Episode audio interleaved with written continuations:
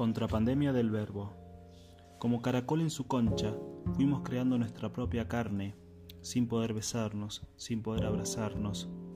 Panfletarios de nuestra sangre caliente, te columbrábamos ponderada e indiscreta, entre comidas exóticas y laboratorios blindados por secretos de Estado. Hoy te vemos tan insípida como decadente, en la bóveda infame del mundo que nos drena, con albumen y yema espectorada, como eyaculación exclusiva en los clásicos ajetreos sexuales, desde baños celestiales jarapapeando la jarapa,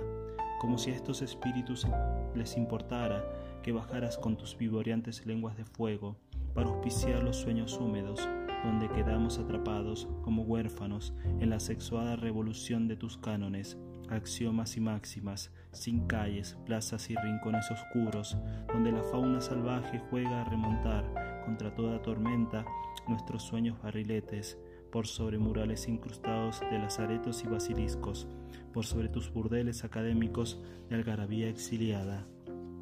donde plagas del prurito garpan las orgías clandestinas, tragando sin chistar su propio orgullo de sobreponer lo convencional a lo verdadero, haciendo de sus apodos una divisa para saborear de pleno la impunidad, sabiéndose obligados a compartir casi la mitad del pastel con los comensales del orden despótico que llevan décadas saboreando alcohol en gel con hemoglobina de fusilados y azufre de confluencia con cloro saleroso de privatizaciones clásicamente ocurrentes, hinchando así la tráquea paspada de Ares, sobrevalorando con propofol la columna vertebral de Atlas, y rifando en última instancia la membresía de quienes nacen solo para conjurar de su lengua chamuscada el reencuentro de moscas y gusanos mondos, en pasantías más tacañas que minimalistas, en la zona liberada de las significaciones,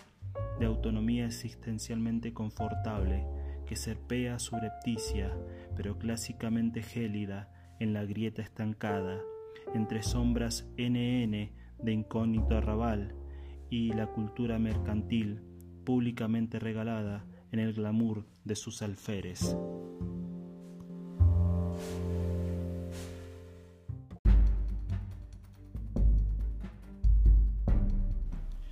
Otro viaje sin retorno. Flasheando vírgenes y querubines imposibles, bajo un sol turquesa por las huellas de sus manos, en vía de metamorfosis fantasmagórica de noche y de día en la plaza, casi sin mover los labios ni las extremidades, de atrasalantes en su corpórea espiritual,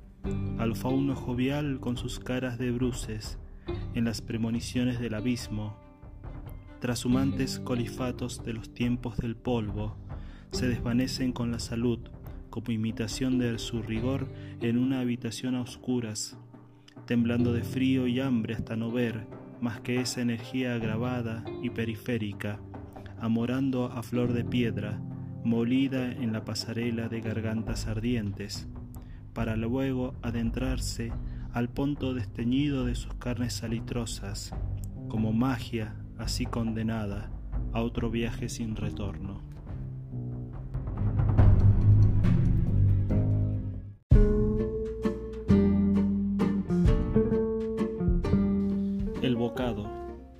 Labrado hueco en el vacío mismo, un no lugar si las formas del cielo mienten,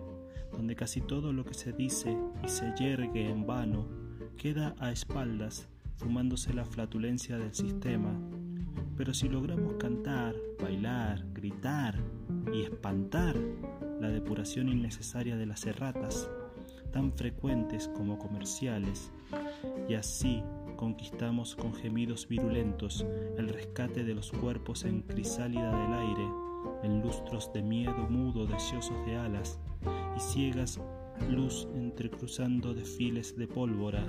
mojada con el reflejo de sus sombras plagadas de muertos, cual pronta entrega en el patio trasero de las morgues, donde los insectos avinagrados se preparan para el gran festín.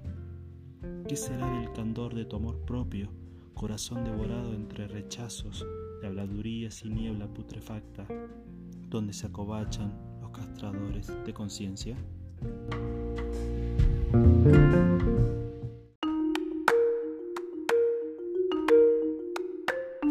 Striptease a lo Blanca Varela. Quítate el barbijo si es que no te ha cicatrizado, confortablemente adormecido. La pulsión escópica, empañada en la traición de los espejos.